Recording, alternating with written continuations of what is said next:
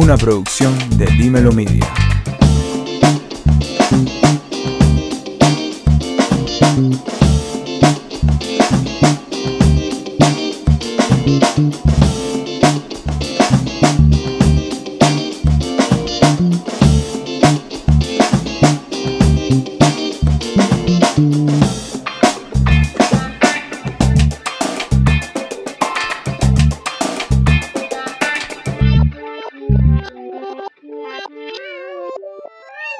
Bienvenidos sean todos al segundo episodio de Ahora Hablo Yo, el podcast donde la juventud tiene la última palabra. Yo soy su host, Alejandro Benítez, y es para mí un placer hacer otro episodio más de este espacio en donde intentamos discutir noticias de Panamá y del mundo, siempre con jóvenes invitados con cierto criterio que puedan aportar en el tema.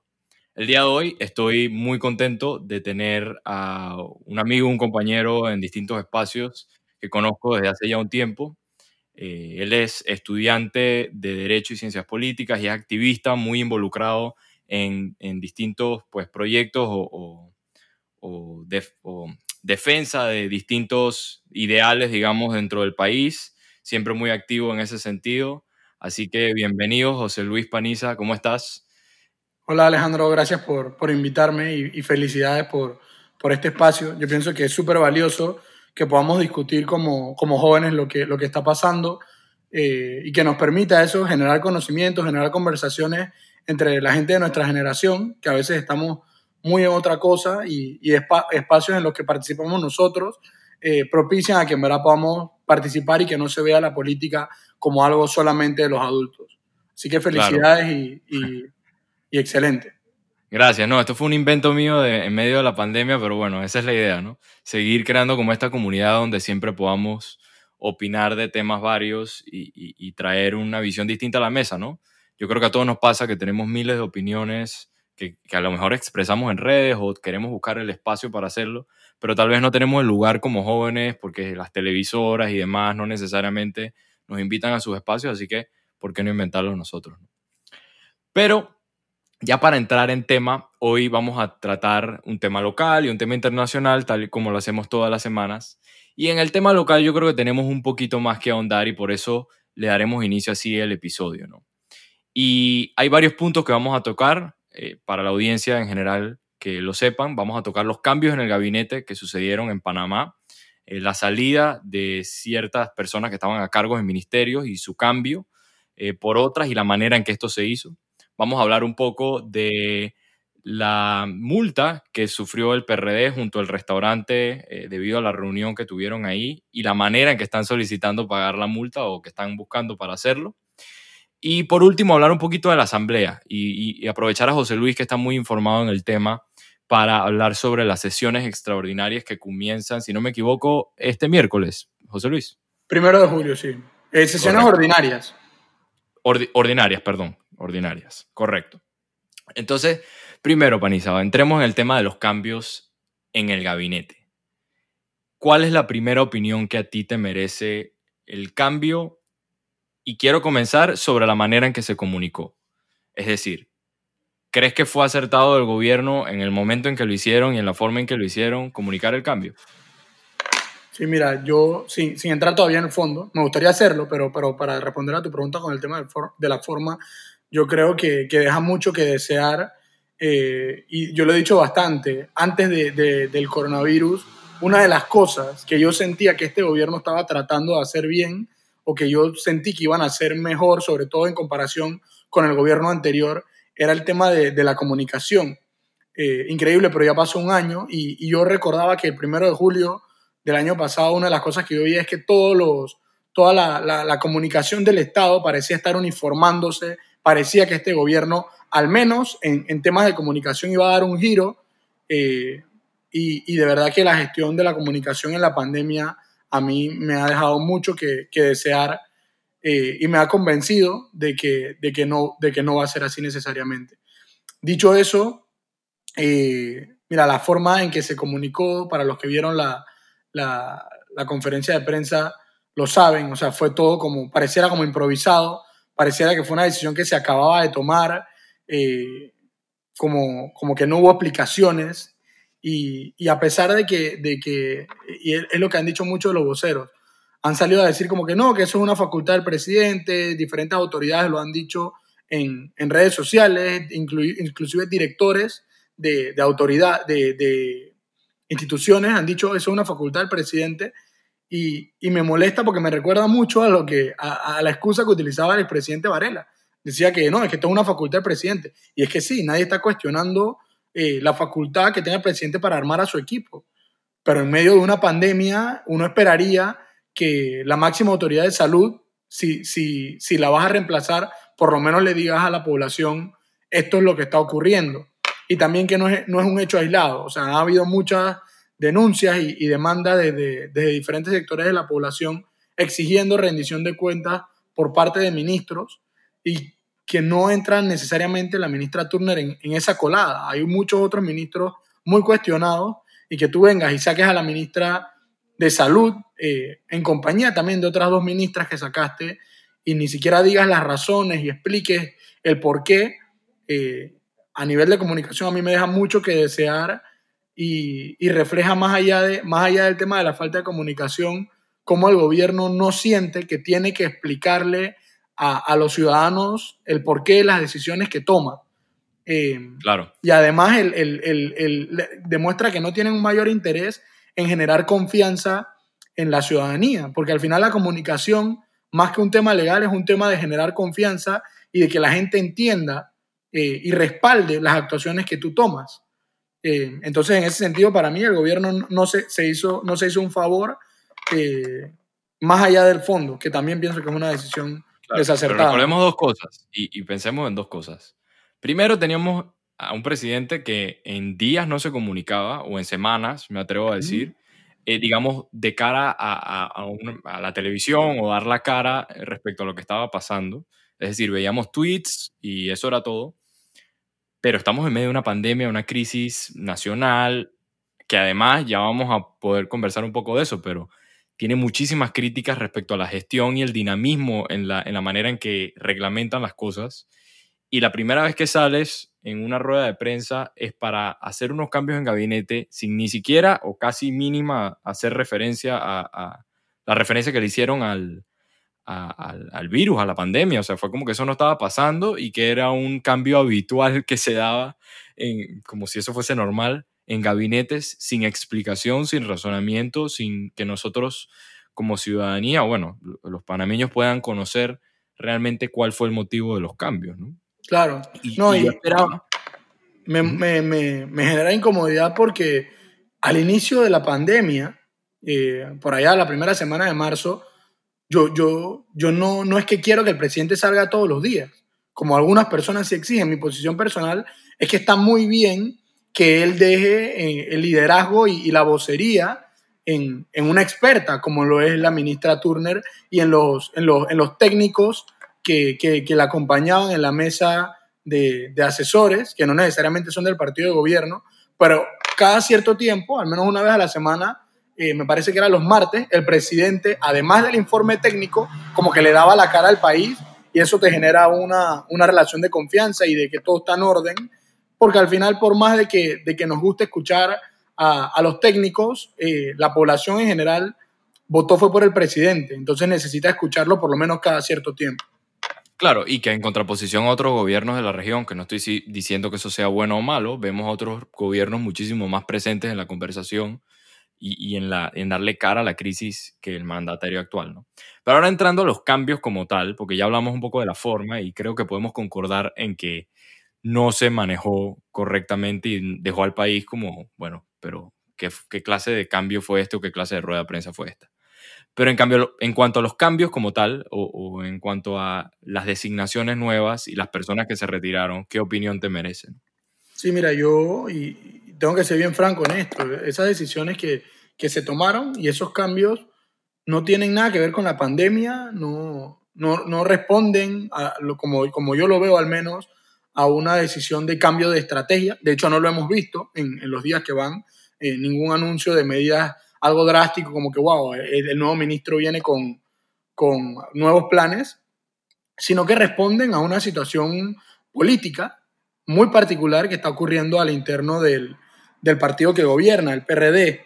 Eh, y, lo podemos ver porque inmediatamente que ocurrió, hemos visto algunas autoridades del partido que salen a, a criticar la acción del, del, del, presidente y otros miembros de, de, autoridades del partido que critican a los que critican. Entonces, obviamente, hay una pugna interna en este momento a lo interno del, de, del PRD, valga la redundancia, y, y, yo no digo que eso sea malo, ¿no? La política no, no se ha detenido y obviamente esto sigue, pero, pero es una lástima que, que, que no sepan manejar estas diferencias políticas que, que, son normales a lo interno del colectivo y que se vayan a expresar afuera y sobre todo que vayan a interponerse en la política de salud pública del país eh, en, un momento, en un momento como este. Eh, yo, sí, y... yo no soy... Y, y mira, la, la ministra Turner es una política además de una técnica. Ella forma parte del, del CEN del PRD, es un, como su junta directiva. Eh, así que no es un tema de contra el PRD o a favor del PRD, ella es una política. Y, y con, con, con, sus altas y bajas, yo creo, y esta es mi, una posición muy personal, de que las cosas, si bien había muchas cosas que mejorar, se estaban haciendo relativamente bien, al menos en, en el aspecto de salud eh, el tema económico es otro tema que podemos tocar más adelante si quieres, pero a nivel de salud yo pienso que, que se estaban haciendo bien. También lo mismo con, con, el MIDES, o sea, yo pienso que las dos son ministras muy, muy competentes. Eh, yo, en, el caso de Marcova Concepción, tengo que decirlo, yo siento una admiración profunda por ella, a pesar de, de no estar de acuerdo en todo y, y, y de no compartir todas las acciones que se han tomado desde el gobierno. Siento que ambas dos son mujeres profesionales muy valiosas y, y, y pienso que, que, el país pierde con, con su salida de, de, los ministerios. Claro. Bueno, en el caso, yo, yo soy un poquito más reservado con mi opinión ante la ministra Turner o la ex ministra Turner, eh, pero de igual manera reconozco que el reto que le tocó asumir sin pensarlo jamás fue un reto que yo creo que ni tú ni yo en ningún momento de nuestras vidas queremos tener ni cerca es dirigir el aspecto sanitario de un país en una pandemia como esta. Yo sí pienso que tal vez algunas medidas no han sido tan dinámicas como hubiese pensado que debían serlo. Yo era de los que pensaba al inicio que se estaba manejando muy bien y en las últimas semanas me he quedado como que el gobierno perdió su rumbo. No sé si eso se debe a un tema interno de, del mismo gobierno y a las decisiones que no se ponen de acuerdo o en efecto a una gestión, digamos, medio deficiente en el sentido de salud, ¿no?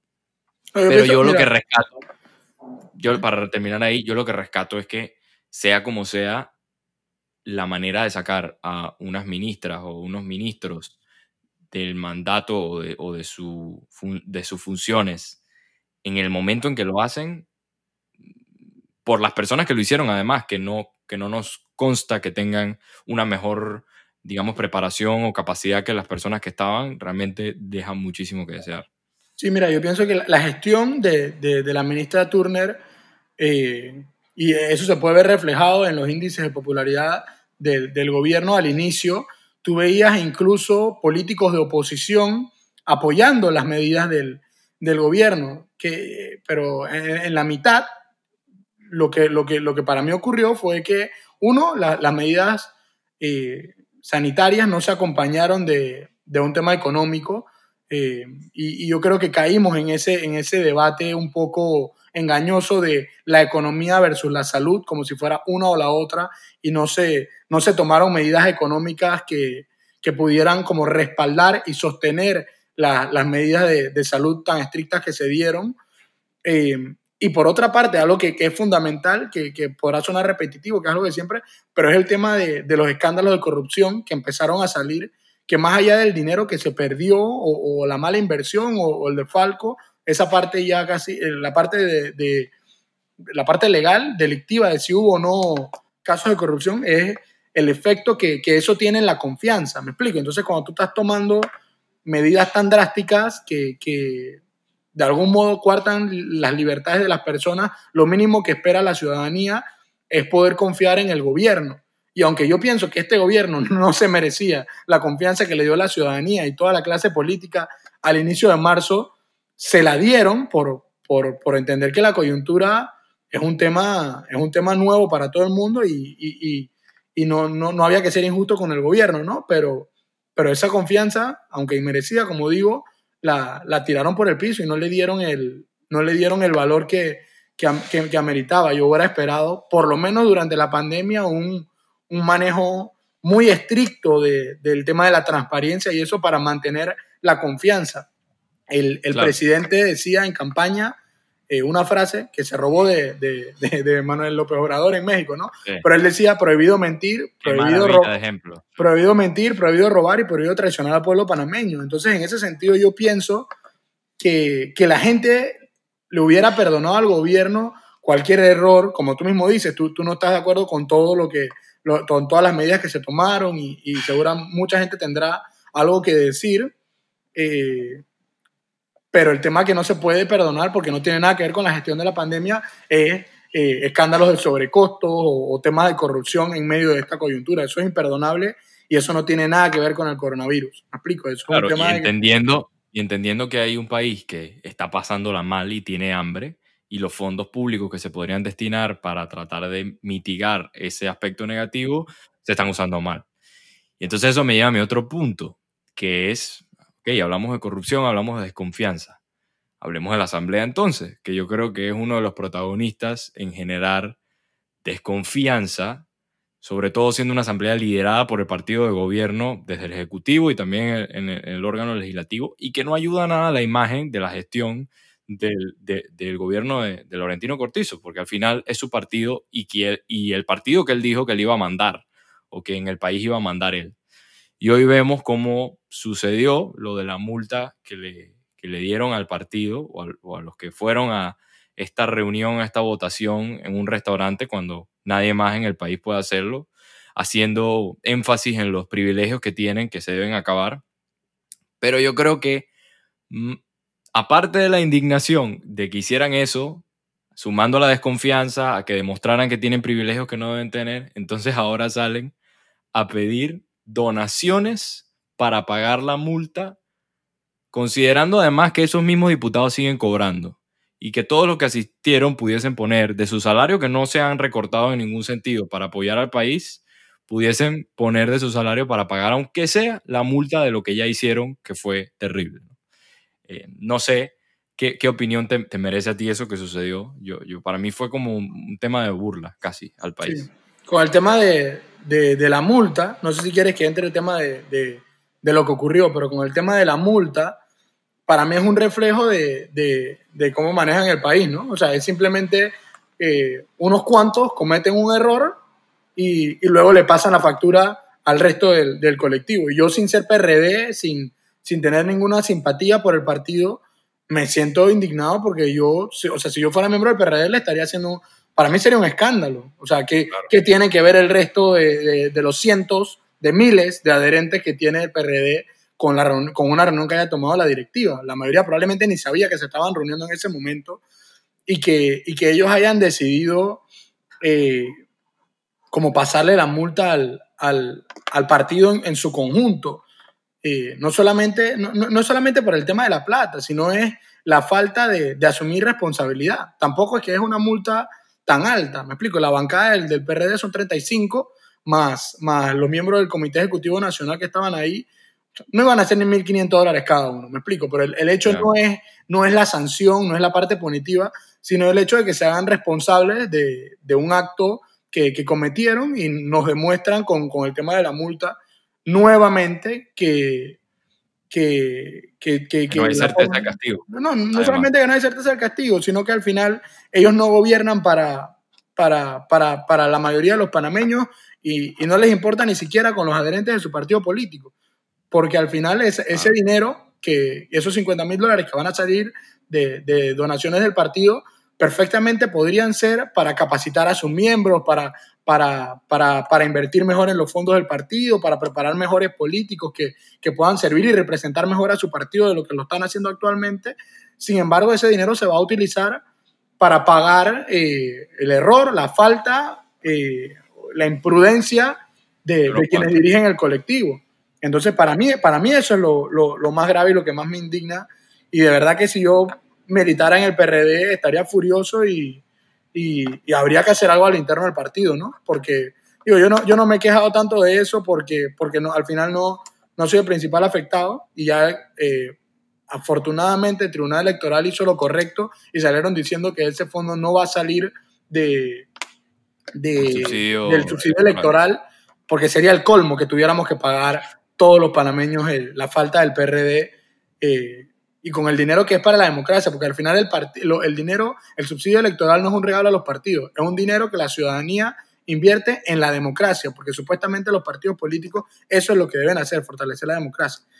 Pero bueno, eso menos mal, pero aún así me siento indignado y si fuera miembro del PRD, insisto, de verdad que habría que tomar cartas en el asunto y debería haber una responsabilidad, aunque sea política, de, de esas personas, si es que no, no, no funciona a nivel legal, o sea, algo, un, algo una disciplinario, algo a la ética, a lo interno del partido, pero no, no debería quedarse como se queda, pero lastimosamente eso es lo que pasa cuando los que, los que cometen la falta son los mismos que toman las decisiones.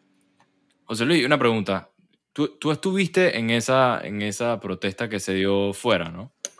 Em, que yo creo que es reflejo de lo que ya está iniciando en otros espacios. Vimos a la Universidad de Panamá hace unos días, estamos viendo a otros gremios protestando por distintos motivos, un poco eh, por esa desconfianza que ha generado el gobierno y por la manera en que maneja las cosas. ¿Cómo fue ese día? O sea, quiero, quiero saber un poco más si llegaste a ver algún diputado, si, si hubo algún tipo de agresión desde los diputados a las personas que estaban ahí, o, o más bien fue simplemente una cosa espontánea que salió de, los, de las personas que estaban cerca, que vieron el tema y salieron a, a- a protestar.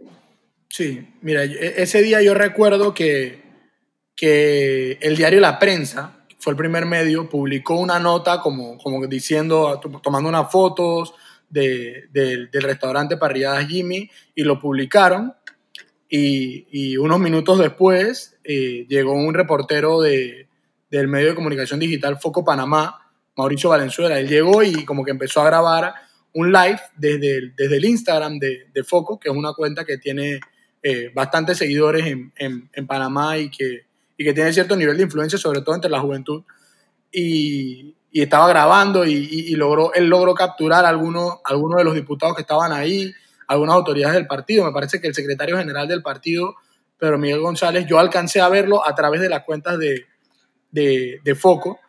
Yo, cuando vi que como que habían ciudadanos que empezaron a llegar ahí, yo, yo decidí ir con mi novia, fuimos como a, como a protestar afuera. Eh, no alcancé a ver ningún diputado yo en lo personal, sino solamente a través de las cuentas de Foco. Varios, varios diputados ellos, ellos lograron enfocar, eh, porque se notó que fue algo como que, como que los descubrieron, ellos no esperaban eso. Secreto, secreto, el secretismo. Sí, fue un, fue un secretismo, fue un secretismo. Eh, y, y- y fue todo bastante, bastante espontáneo. No, no diría que hubo como un liderazgo así a lo interno de la protesta, sino que fue gente que, que fue llegando, muchas personas que ni siquiera se conocían entre ellos.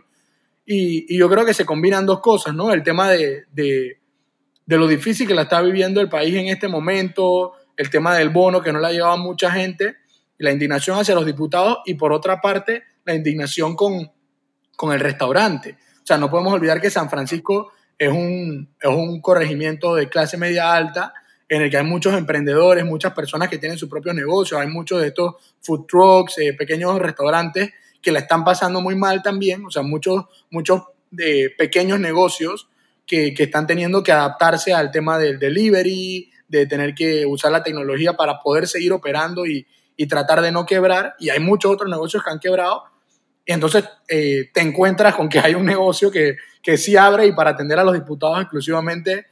Y, y yo me imagino que mucha gente dice, oye, chuleta, yo la estoy pasando mal, estoy pidiendo dinero, eh, estoy viendo cómo saco mi familia adelante y, y por qué unos cuantos sí y yo no. Me explico, al final yo pienso que es el tema de, de, de la El injusticia, privilegio. lo que está en el Sí, del centro. la- privilegio.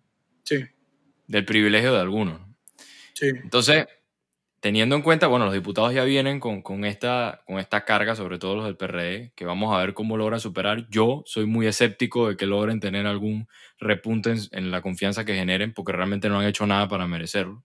Hablando sobre todo de los diputados del partido de gobierno, que son mayoría y que podrían hacer los cambios y que no los están haciendo. Sabemos que, y para entrar al tema ya de las sesiones ordinarias de la Asamblea, ¿qué debemos esperar ahí? Y tú que estás más involucrado, porque lo sé, digamos, en lo que se supone que deberían debatir, ¿qué nos podremos encontrar saliendo de la Asamblea, saliendo de los diputados que tienen el poder de tomar acciones no solo frente a la pandemia, sino cosas que veníamos mencionando, que se vienen mencionando desde hace meses, como la modificación al reglamento interno, como, em, digamos que propuestas para aumentar la transparencia y la lucha contra la corrupción en el país. ¿Qué esperanzas tienes tú en ese sentido? Porque yo no, yo no tengo muchas, siendo honesto. Sí, mira, yo eh, te tengo que ser bien franco, comparto un poco lo que yo Mira, el, el, año pasado, después de las elecciones, yo, a pesar de que no ganó eh, la persona a la que yo apoyé la presidencia, eh, yo sentí un alivio muy grande por el tema de, de, que había tenido supuestamente éxito la campaña no a la reelección. Estamos hablando que tenemos una asamblea con más de la mitad de, de diputados nuevos. Y, y, el mensaje para mí, el, el, la lección, la moraleja, es que eh, quizá no es un tema solamente de, de las figuras. Eh, yo, es, es, un tema que, que, requiere de cambios profundos a lo interno de, de la Asamblea, que, que, pasan también por, una, por un cambio en la Constitución. Pero ojo, eso no significa que mientras no se cambie la Constitución no se pueda hacer nada. Me explico, yo pienso que el tema del cambio de la Constitución es, es inminente, me explico, yo, pienso que el modelo de, de, Estado y, en que opera eh, el gobierno panameño está agotado y que requiere de, cambios profundos que permitan reestructurar el, el, poder. Pero aún así hay, hay cosas que, que, se podrían hacer para que la Asamblea opere de, de mejor manera. Se podrían hacer cambios en... en y, viene, viene el tema del, del Código Electoral, que quizá después de la Constitución eh, es probablemente una de las leyes más importantes del país eh, y yo sí pienso que, que, que, en ese interín que se cambia la constitución, eh, que yo pienso que ya va a ser pronto de verdad, a pesar del, del fracaso que tuvieron el, el, año pasado, hay cosas que se pueden hacer, pero no podemos seguir pensando, y, y, quisiera que los que escuchen esto lo sepan, no podemos seguir pensando que es un tema de un par de diputados, porque fueron muy pocos los que, los que, se, los que se reeligieron y aún así la Asamblea está igual. Y yo me atrevería a decir que esta gestión del presidente Castillero, que es un presidente y un diputado nuevo, eh, es quizá peor que la, que, la, que, la, que la gestión anterior de la presidenta Yanivel Abreu. O sea, ha sido una, una gestión verdaderamente pésima. Y, bueno, y, y lo peor es el, el, contraste con que a diferencia de, de, la asamblea anterior, hay más de un diputado, eh, no, no, no, no quiero decir bueno, porque en política no hay buenos y malos, pero sí diputados que están tratando de impulsar eh, cambios positivos. Y ojo, no solamente me estoy refiriendo a los independientes, hay diputados dentro de los partidos políticos, eh, no me atrevería a decir que en todos, pero hay diputados dentro de los partidos políticos que, que, que se nota que tienen un, un interés en, en, cambiar las cosas, que no les gusta, que, que, se hable mal de la asamblea, etcétera, y que de verdad tienen la intención, pero sencillamente no tienen poder, no tienen el poder. A ver, Paniza, pero es que acuérdate que ya nivel no tenía la mayoría que tiene el PRD. Ellos deshacen y hacen como quieran. Y eso es un poco lo que le indigna al país que no reconozcan que, que, la misma gente está cambiando en su manera de elegir y ver a los políticos. Yo creo que la muestra de la elección fue clarísima. Y es triste para el bienestar de su partido, que yo no milito en ninguno, claramente, eh, pero es triste que para el bienestar de los partidos, personas como los miembros del PRD que están en poder, sobre todo en la Asamblea, no intenten cambiar la manera en que hacen las cosas para dar una mejor imagen y seguir teniendo una vida digamos, política eh, fructífera dentro del escenario nacional, ¿no? Que yo no digo que, no, que la vayan a dejar de tener, pero nosotros vimos que le pasó al partido panameñista eh, teniendo resultados realmente deplorables en las elecciones pasadas. Entonces, eh, yo creo que sí, sí es triste que el PRD eh, no esté usando su mayoría para resaltar que pueden hacer las cosas mejor. ¿no? Pero ahora yendo un poquito, José Luis, a las... No, y para, y para cerrar con el, con, con el tema de la asamblea, mira, eh, y un poco con lo que tú decías, el, ellos tienen un serio problema, y no solamente los diputados del PRD, sino toda la clase política actual. Y, el problema es que las excusas se les están acabando y, las que les quedan solamente, solamente se las creen ellos. O sea, yo la verdad es que no veo posibilidad o no veo cómo pueden hacer para recuperar la, la confianza. Eh, yo, yo, además de la ley, esperaría que por lo menos se le haga frente al Ejecutivo, que es una de las funciones fundamentales de una asamblea, ser un contrapeso. No podemos tener un órgano ejecutivo que opere como si estuviéramos en una monarquía. O sea, nosotros necesitamos diputados que puedan eh, hacer ese, jugar ese papel y ese rol que les corresponde en una democracia. Me explico, ellos tienen que preguntar, tienen que cuestionar. Eh, a mí me llama la atención que a veces la, máxima oposición que tiene el PRD eh, viene de la, de la, bancada independiente o viene de su propia bancada. Entonces sería un, un, llamado a, a, los otros diputados, no tanto a los PRD, a que comprendan que a pesar de que quizás les cuesta más aprobar leyes, tienen un papel que jugar en, en, en la Asamblea. Y si bien tienen mayoría, no tienen la totalidad de los diputados. Si el país hubiera querido 71 diputados PRD, entonces hubiera votado por 71 diputados PRD. Y no fue así. Entonces, los diputados de otras bancadas que están ahí tienen que tomarse en serio su papel y, saber que tienen eh, a muchos ciudadanos que representar y que no se trata, aunque, aunque no les aprueben las cosas, ellos tienen que alzar la voz y tienen que, que hacer su trabajo, eh, aunque no tengan los votos. Y, y, nada, al final yo pienso que, mira, eh, si algo nos ha demostrado esta pandemia eh, y, nos ha demostrado el, manejo que tienen los políticos actuales es que, es que forman parte del pasado. No, yo no veo como, como esa clase, eh, son una clase política que está como cuando un imperio se está cayendo, que es en las últimas etapas del imperio es cuando se ponen más violentos. Yo pienso que, que estamos en esa etapa y, y, mi esperanza está más puesta fuera de la asamblea que, que dentro de ella, reconociendo que existen diputados transparentes pero lastimosamente uno, unos cuantos diputados transparentes no hacen una asamblea transparente. Eh, hay que tomar medidas institucionales, no solamente de un par de diputados o de, una u otra bancada, sino que la asamblea como institución tiene que hacer cambios profundos, tanto en su reglamento como en su funcionamiento y su manejo, que, que yo no veo que con, que con las fuerzas políticas que hoy están supuestamente representadas en la asamblea se vaya a dar. Y para terminar aquí el tema de la asamblea, una cosa o dos que tú quisieras ver puntuales pasando en las sesiones ordinarias? Puntuales. Eh, que quisiera ver en un, mundo ideal, me gustaría ver una, una, una, reforma integral al, al, reglamento, porque, porque no basta con cambiar las figuras, ya lo dije, tienen que cambiar las estructuras y, y, y, toda esa práctica, esas malas prácticas, mejor dicho, que estaban teniendo los diputados anteriores y que están copiando los actuales, no solamente son prácticas, sino que muchas están reflejadas en un reglamento, están institucionalizadas, como si eso fuera parte de la asamblea. El tema de cobrar cuando no van, el tema de, que algunas comisiones puedan sesionar en secreto, eh, en muchas otras cosas eh, que de verdad que yo esperaría, mentira, no lo espero, pero es lo que es, respondiendo a la, pregunta que, se haga. O por lo menos que, las minorías eh, y los que pretendan ser diputados decentes, independientemente del partido que sean, se atrevan a por lo menos poner los temas en el tapete, a que por lo menos pongan al país a hablar de eso, aunque el gobierno y los diputados o las fuerzas políticas que están configuradas en la Asamblea quieran ignorarlo, por lo menos que no puedan eh, eh, ignorar el debate, que lo ganen y que impongan su, mayoría, pero que, quede claro ante el país quiénes son los que no quieren hacer las cosas bien. Clarísimo. Y yo, yo, por ejemplo, también agregaría que me gustaría ver propuestas conscientes y lógicas de respuesta ante la pandemia, eh, no solo desde el punto de vista económico y de salud, sino también ver cómo los diputados sirven como ente regulador de lo que está sucediendo en las otras instituciones con el manejo de los fondos. Pero bueno, yo, yo también creo que eso está difícil y tengo poca esperanza realmente de que eso vaya a suceder, ¿no? Pero yo creo que aquí podemos cerrar un poco el tema local, José Luis. Y hablando de pandemia, que fue, que digamos, es uno de los puntos que tocamos más arriba, desde el punto de vista internacional, yo creo que es más para comentar brevemente, yo creo que es importante que hablemos cómo los aumentos eh, se están dando de focos del virus, tanto en países como Estados Unidos, como Brasil, etcétera, convirtiendo a América como una región entera en un nuevo foco del virus.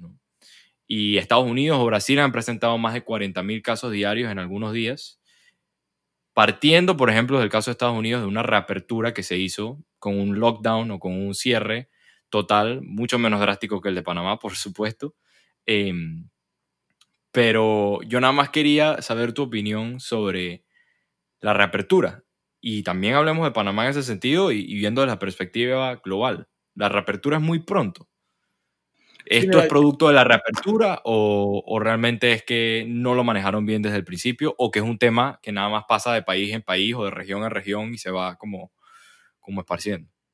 mira, yo creo que, que estar leyendo un poco un, un, un reportaje de, de, lo que ha ocurrido en Brasil y, y yo creo que, que, que, se repite quizás en Panamá, no conozco las cifras de allá ni manejo al 100% las de acá como para tomar, de decir que eh, estas son las decisiones que deberían tomarse.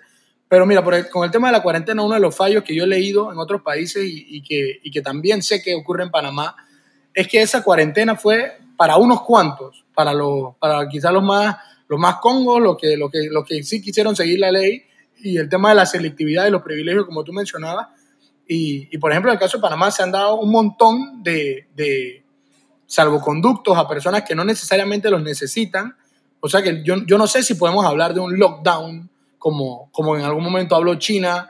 Eh, eso es algo que, que, aquí muy poco, muy poco se respetó, eh, en el caso panameño. Entonces, eh, yo, yo, yo, no sé hasta qué punto seguir afectando la economía y, y seguir afectando la, la, la, salud, porque, porque es un tema de que lo, el Estado y la capacidad del gobierno no, no lograron eh, hacer cumplir esas medidas que tomaron. Me explico, o sea, se decretó una cuarentena bien, pero, pero no necesariamente se cumplió. El Estado no tuvo la capacidad para, para como enforce esas políticas que dictaron para proteger la salud. Entonces, lo que hemos visto es el reflejo de que vivimos en, en, la región más desigual del mundo y, ha afectado especialmente a, a muchas personas por, por, porque unos cuantos no han, seguido, no han seguido las reglas. Entonces, para esta etapa, yo, yo me gustaría hablar de una reapertura, pero, pero, y, y, ojalá lo pudiéramos estar haciendo, pero lo cierto es que, que, no hemos tenido una cuarentena, una cuarentena real. Entonces no me atrevo a decirte como cuál es la salida y cuál es el, cuál es el, el camino a seguir, pero definitivamente una de las cosas que, que ha ocurrido es que, es que no se ha cumplido, no, no, no le hemos hecho caso a los expertos en salud, no le hemos hecho caso al gobierno, el, el gobierno ha, sido selectivo en la aplicación de, de la cuarentena, eh, eso ha ocurrido en Panamá y por lo que he leído también ha ocurrido en países como, como Brasil, así que no, las consecuencias a nivel de salud y a nivel económico de verdad que son, son, son, son escalofriantes. No, yo, yo nada más termino ahí. Eh, diciendo que, que, lo malo es mantener políticas estáticas que no están funcionando.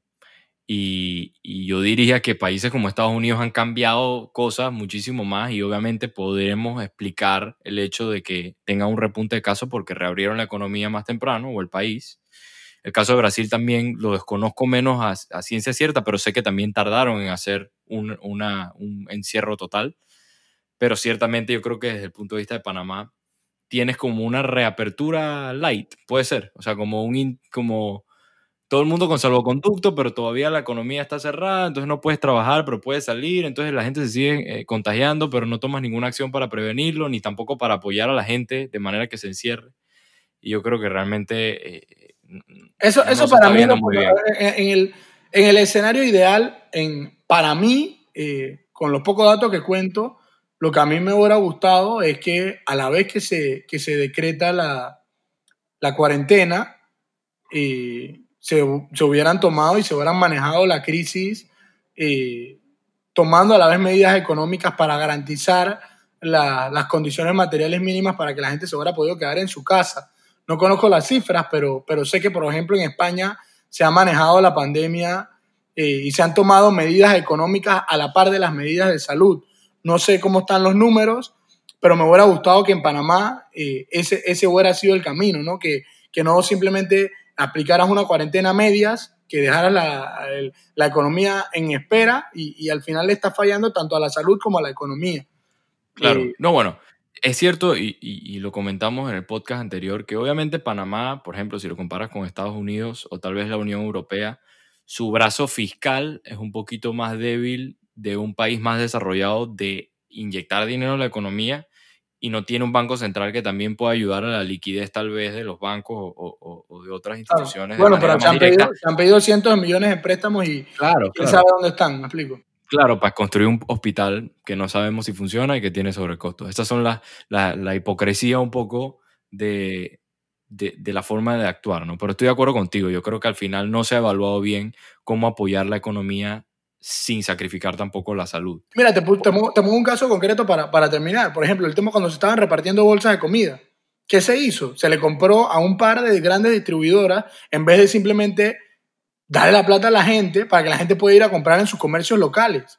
¿Me explico? O sea, ¿por qué tienes que, por qué tienes que ir a repartir comida eh, como si estuviéramos en el siglo XX cuando perfectamente lo puedes depositar en la cédula? Eh, y encima eh, te expones a ti, expones a las personas que le estás repartiendo, expones a tus voluntarios, cuando perfectamente pudiste haber utilizado la economía, la, la, la, la tecnología para inyectar el, el, dinero directamente a la gente y que la gente pudiera eh, apoyar a los, a los pequeños y medianos empresarios locales. Eso se llama, José Luis, control político. Que tú seas la persona que viene y le da la bolsa Exacto. directamente y que tú le debas al representante o al alcalde o al diputado, quien sea que te la dio, o al policía, lo que sea, algo. Que, que realmente y, es lo que... y, y, el compromiso, habrá que ver quiénes fueron las distribuidoras, ¿no? El compromiso que adquirió en campaña y a, ver a quién se le están comprando eso, esa, esas grandes cantidades de bolsas de comida. Así mismo. Pero bueno, ya para terminar los temas internacionales, un breve comentario, y es que eh, no lo había dicho ante la audiencia, pero yo soy venezolano, a pesar de que tengo años viviendo aquí en Panamá, y quise incluir una noticia de la Unión Europea sancionando a 11 miembros afines al régimen, incluidos miembros pseudo opositores que se prestaron para la junta directiva, digamos, ilegítima que se instauró o se intentó instaurar este año en contra de la mayoría de los diputados de oposición que votaron por otra junta directiva direct, eh, dirigida por Juan Guaidó. Y ahora Maduro anuncia la expulsión de la representación diplomática de la Unión Europea en Venezuela. Simplemente comentar que es un intento más de, de mostrar cierto capital político que ya no existe eh, y de amedrentar de alguna manera eh, a quienes intentan ir en contra de la ruptura del orden constitucional en Venezuela, ¿no? Como lo ha estado haciendo la Unión Europea y yo desde acá nada más aplaudir eh, que, que, que, esto siga sucediendo porque encima son sanciones individuales a miembros del régimen que ahora lloran porque no van a poder abrir una cuenta en la Unión Europea ni van a poder ir de viaje a París y España como les encantaría probablemente porque tú sabes que son socialistas de, nada más de la boca para afuera, pero para gastar ni cerca. No, claro, en, Venezuela, y en eso eh, sería lo único que yo comentaría al respecto. En Venezuela, si algo hay, no es socialismo. Eh, es un tema, bueno. un tema criminal, eh, eh un régimen de narco, narco. narco régimen, una dictadura criminal que tiene sufriendo a mucha gente y, y de verdad que yo ya me confieso que, que, yo lo que tengo para, sobre el tema de Venezuela son deseos y, y oraciones de que, de que, puedan salir de eso pronto, porque honestamente es una cosa sin precedentes y que algún día espero que, que pueda solucionarse, porque ya yo no veo cómo, cu cuál es la salida y qué es lo que deba pasar con... Comentario rapidito, Panisa, y aquí me vas, a, me vas a, a lo mejor vas a estar en contra, pero el socialismo de por sí es criminal. Eh, estoy siendo un poco extremo acá, pero yo soy un poco anti, eh, socialismo. Creo que todo el que todo, se llama socialismo, con toda, con toda socialista. La, con toda, entiendo. Sí, eh, eh, es bien extraño encontrar un venezolano que, que pueda como... Sí, estamos un poquito bias, creo yo, un poquito inclinados ya. Eh, que escuchamos socialismo y corremos, ¿no?